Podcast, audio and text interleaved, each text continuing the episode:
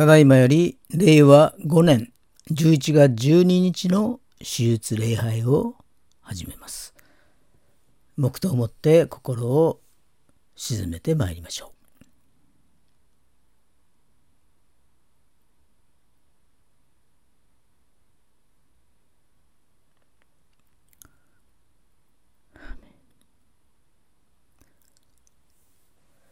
本日の招きの言葉は詩編6編4節でございます。お読みいたします。主よ帰ってきて私の魂を助け出してください。私を救ってください。あなたの恵みの家に。アーメン。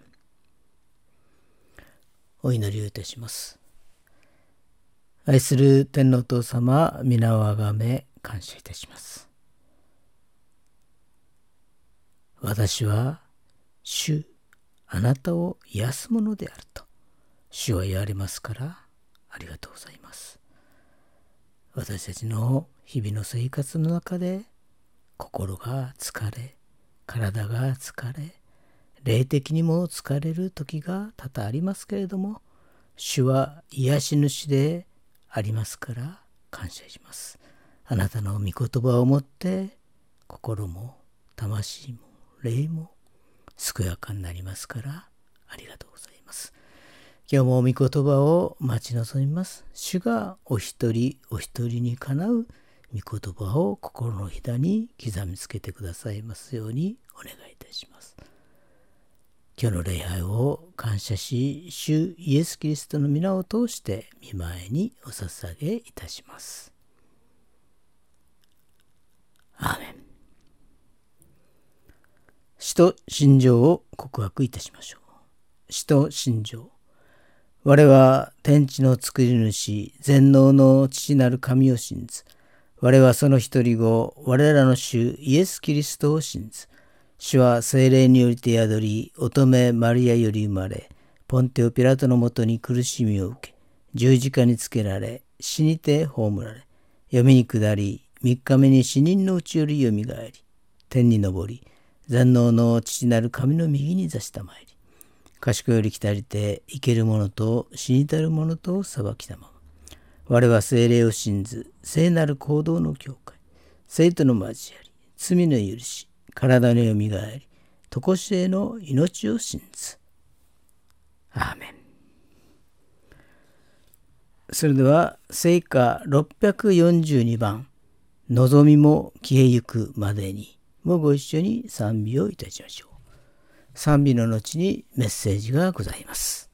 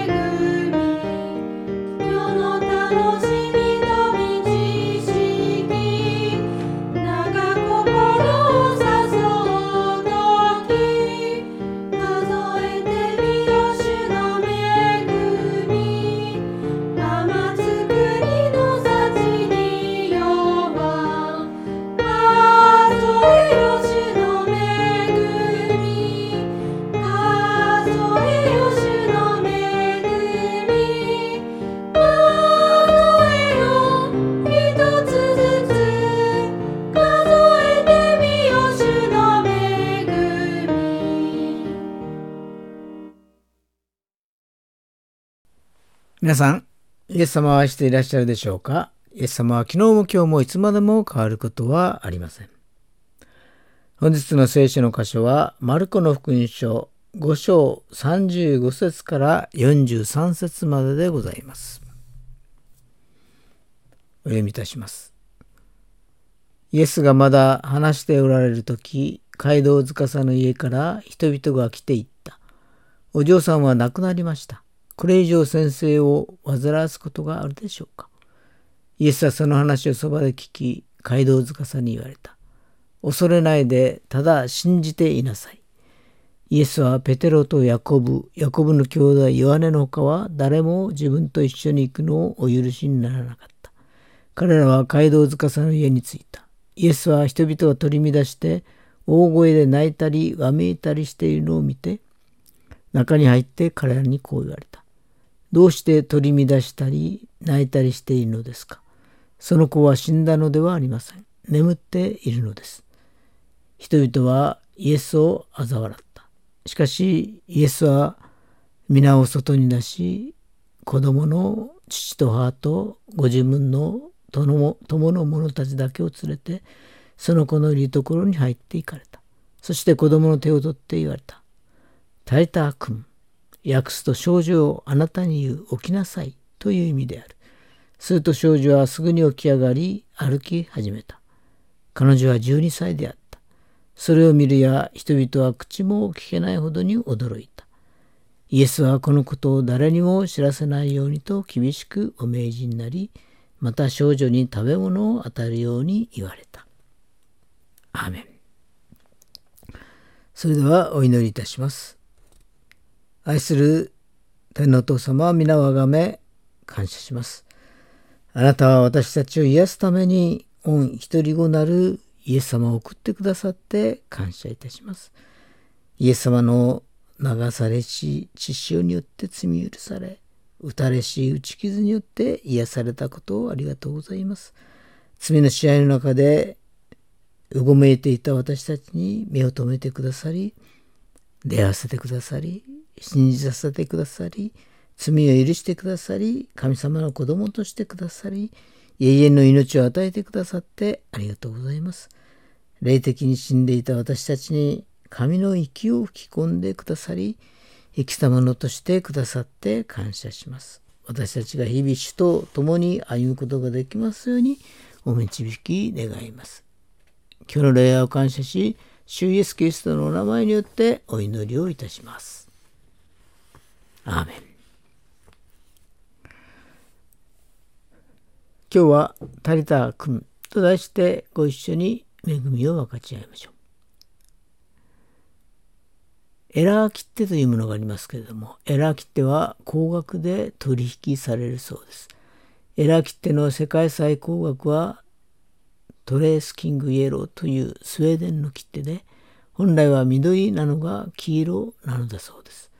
なんと、740万ドルで落され落札されたということであります。失敗作に価値を見いだすことは聖書の神が罪を犯した人間を高価だと言ってくださるのに少し似ていると思いました。さて私は今年の4月で72歳になりました。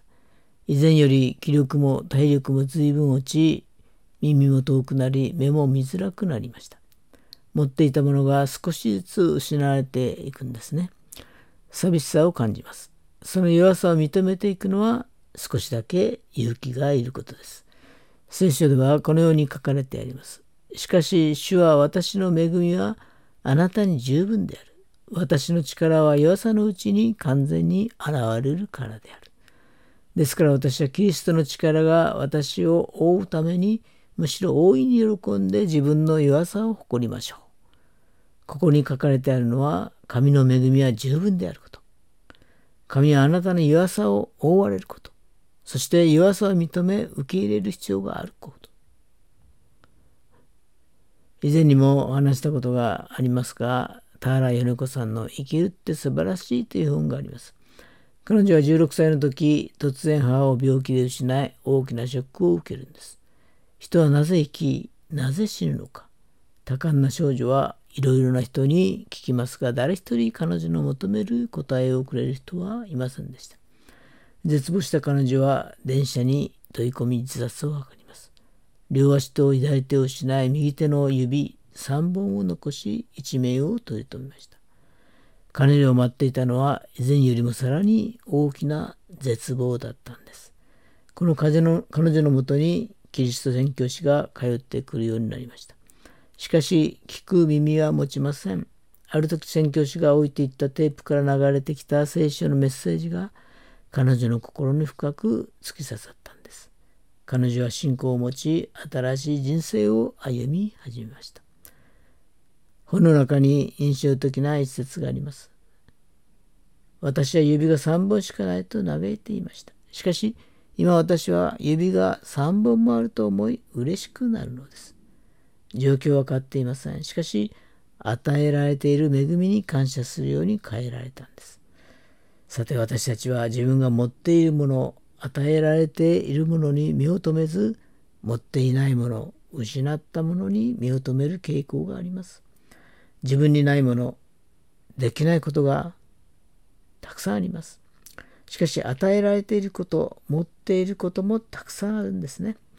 自分が持っていないことに目を留めると失望してしまいます。ですが与えられているものに目を向けるとき感謝があふれるんです。神の恵みは私に十分である。私たちは自分が与えられているものに目を向けそれがどれほど素晴らしいものなのかまあ一度考えてみる必要があるのではないでしょうか。聖書はそれは神の私たちへの恵みでありプレゼントだというんですね。また神は私たちの弱さを覆われる方。私たちは誰もが弱さを持っています。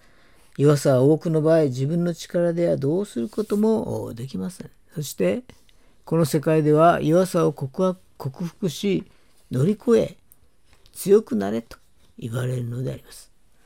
そしてそれができないとダメなんだという評価を受けてしまいます。これは苦しいことですよね。神は人間を創造された時一人一人を完全な存在として創造されたのではありません。弱さや足りなさを与えられた弱さや足りなさを与えられたのはなぜでしょうそれは人間が互いに助け合い支え合うものとなるためでした。そして神は人が一人でいるのは良くないと言われ人間同士が助け合える関係を築けるようにしてくださったんですね。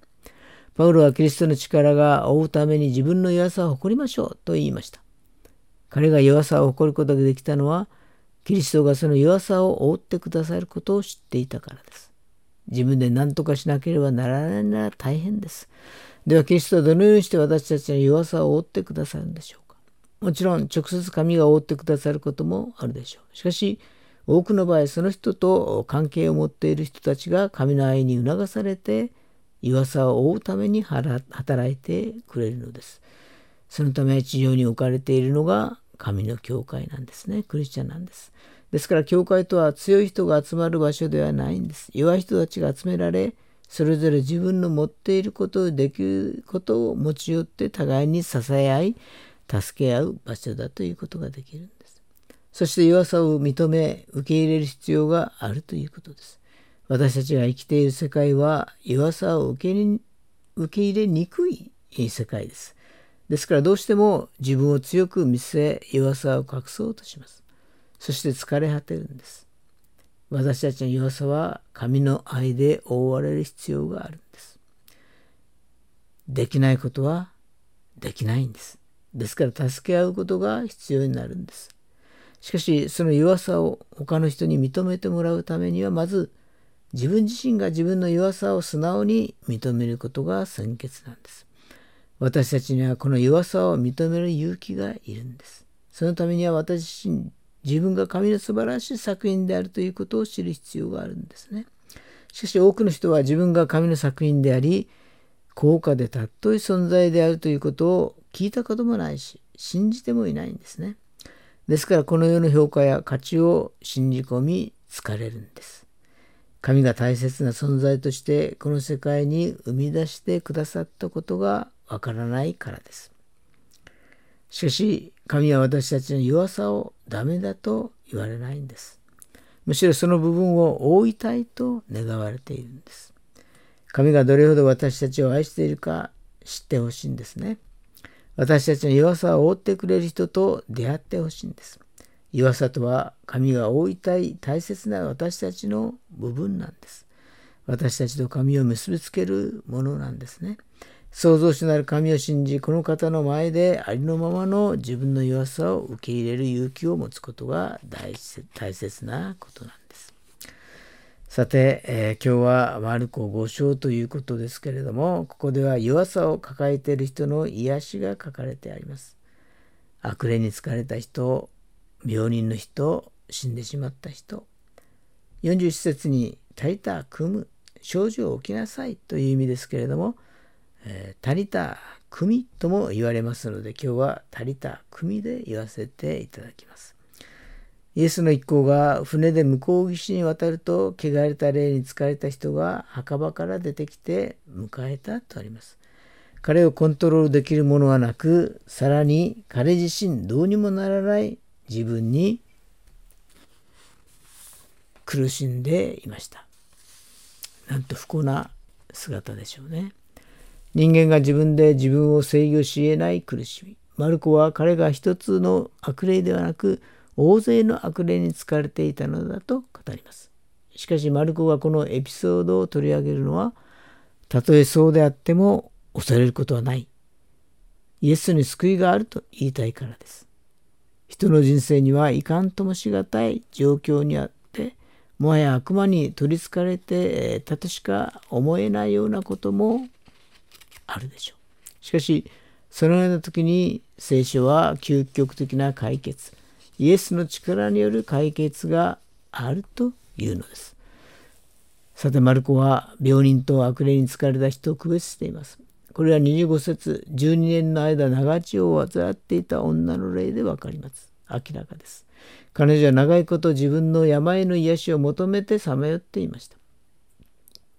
不幸なのはその弱さにつけ込み金儲けをする医者たちによって彼女は貧しくなりさらに病状も悪化していたことです。世の中本当に腐り果てていると思うようなことがあるものですね。イエスに触れることができれば癒されるかもしれない。イエスに対する信仰を燃やすことでこの女性は癒されると信じました。そしてイエスはこの見上げた信仰を察知し、見つけ出し、称賛しました。さらにヤイロの娘の話は神を信じるならば不可能性の中の可能性を考えるべきことを教えます。イエスがヤイロのもとに応じてヤイロの家に到着した時にはすでにヤイロの娘は死亡していました。手遅れだったのです。しかし人間が絶望する時こそがまさに神を信じるべき時です。イエスはヤイロの娘を生き返らせたのです。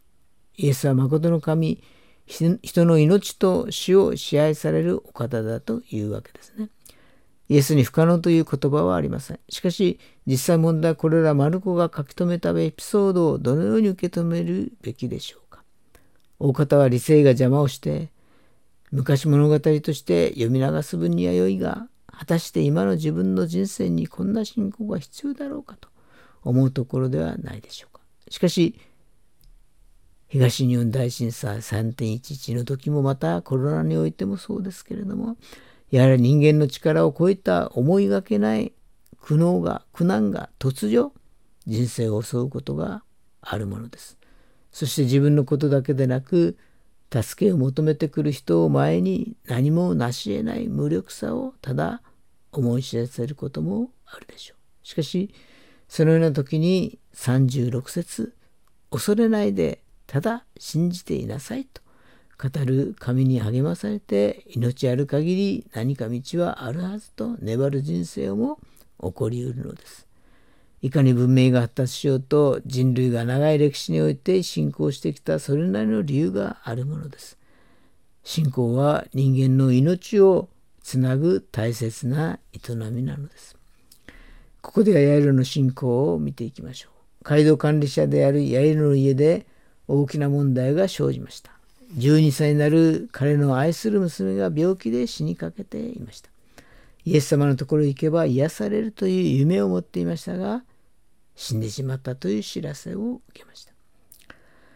第一に夢の死があります。マルコ福音書5章22節に、すると街道司の一人でヤエロという人が来てイエスを見るとその足元にひれ伏してこう懇願した。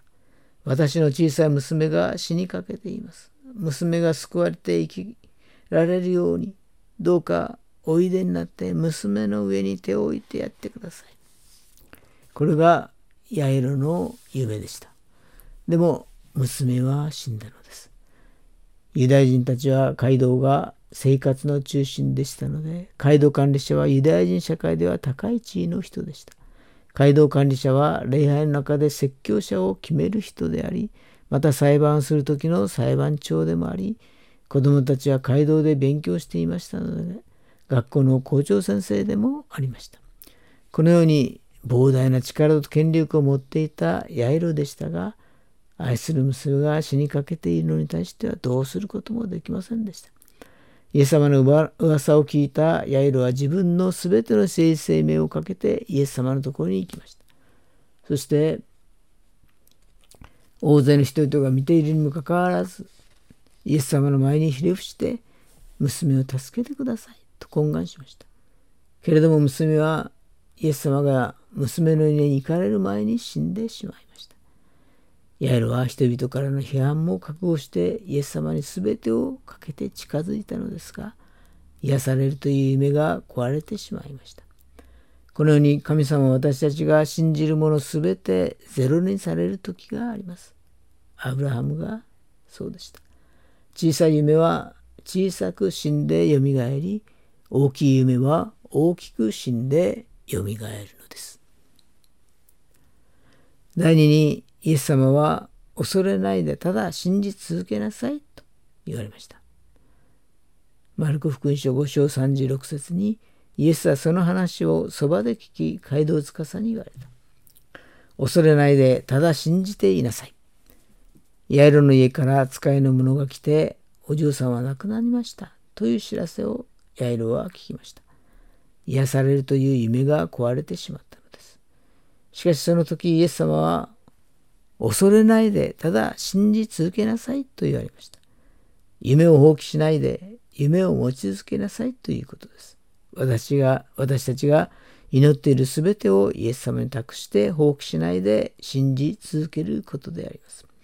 どんなに絶望的な環境のニュースがあっても放棄しないで信じ続けることです。ヘブル書12章2節には信仰の創始者であり、完成者であるイエスから目を離さないでいなさいと書かれてあります。イエス様は私たちがイエス様に託した夢を一つも失わせることはありません。また、ヨハネの福音書6章39節には、私を使わした方の御心は私に与えてくださったすべてのものを私が一人も失うことなく、一人一人を終わりの日によみがえらせることです。と書かれてあります。イエス・キリストはよみがえりであります。ですからイエス様に託した全ての夢は一つも失うことなく死からよみがえるのであります。第3に続けて信じた人の夢は復活されました。マルコ福音書5章41節見ますとそして子供の手を取って言われた。タリタ君、訳すと少女をあなたに言う、起きなさいという意味である。すると少女はすぐに起き上がり歩き始めた。彼女は12歳であった。それを見るや人々は口も聞けないほどに驚いたと書かれてあります。ヤイロの夢は復活されました。イエス・キリストがヤイロの娘の手を取って、タリタ組、少女を起きなさいと言われました。その時、死んだ娘がよみがえり言いました。私たちが信じている神様はこのような神様です。信じ続ける人、否定的にならないで夢を握り続ける人、そのような人々を神様は必ずよみがえらせてくださるのです。イエス様がいない人にとっては死はそのまま死です。絶望はそのまま絶望です。しかし、イエス様は全てを変えてくださいます。イエス様が共におられる私たちは、環境を見て放棄したり、退いたりする必要はありません。皆さんの環境のところにイエス様が来られて、死んだ夢よ、よみがえれ。すべての大波を沈まれ。子供よ、癒されよ。主イエスを信じなさい。そうすればあなたもあなたの家族も救われる。このように主が私たちの夢を叶えてくださるのです。私たちの目の前にはたくさんの夢があります。叶った夢、叶わなかった夢、まだ夢の途中だということもあるでしょう。でも恐れないで、ただ信じ続けていると死んだと思われていた夢が復活する時が来るのです。諦めないで、最後の最後まで信じ続けると復活が待っているのです。お祈りいたします。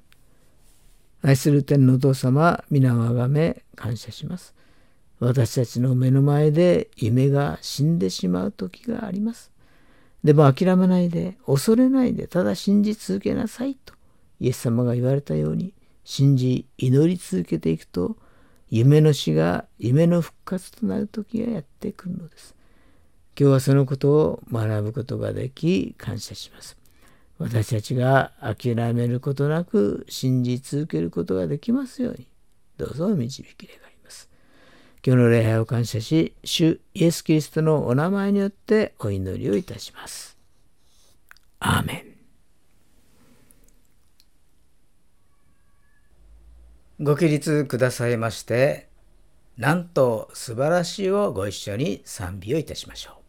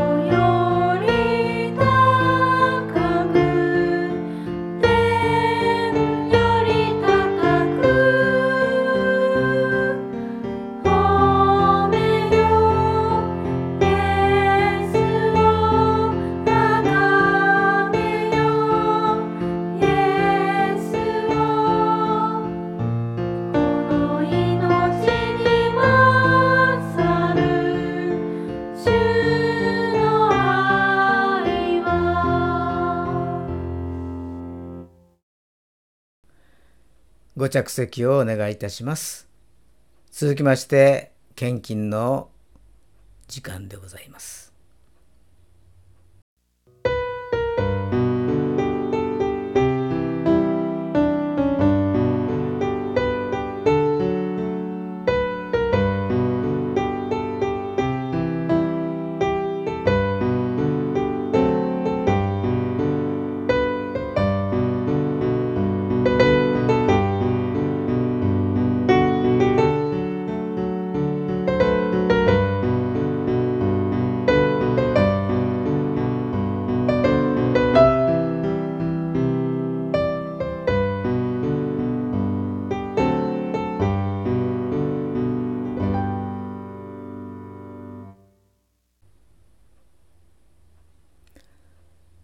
それではお祈りをいたします。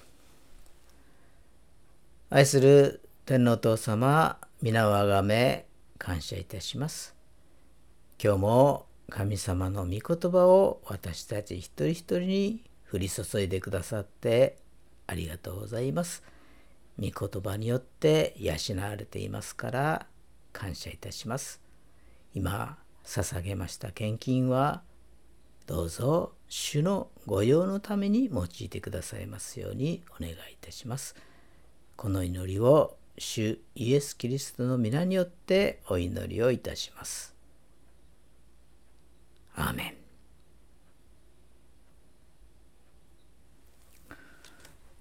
それでは主の祈りをお捧げいたしましょう。主の祈り。天に増します。我らの父を願わくは皆をあがめさせたまえ。御国を来たらせたまえ。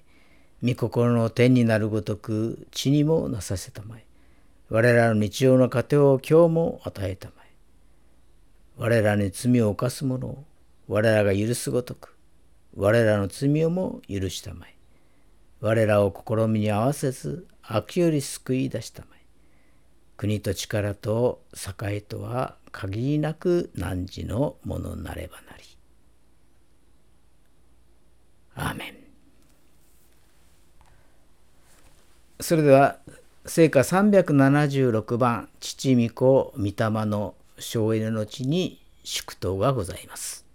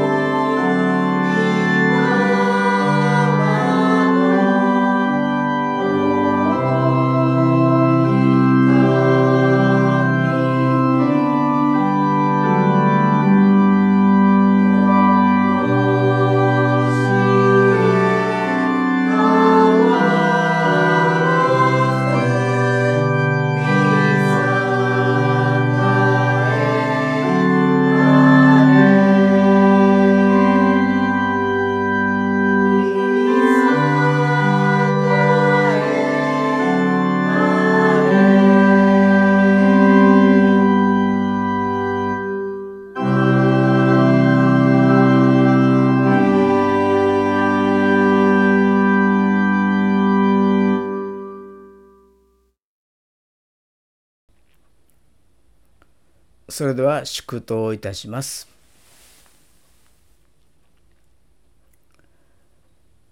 仰ぎ恋願わくは主イエス・キリストの恵み父なる神の愛聖霊様の親しき御交わりがここに集いしお一人お一人の上に今から常しえまであらんことを。アーメン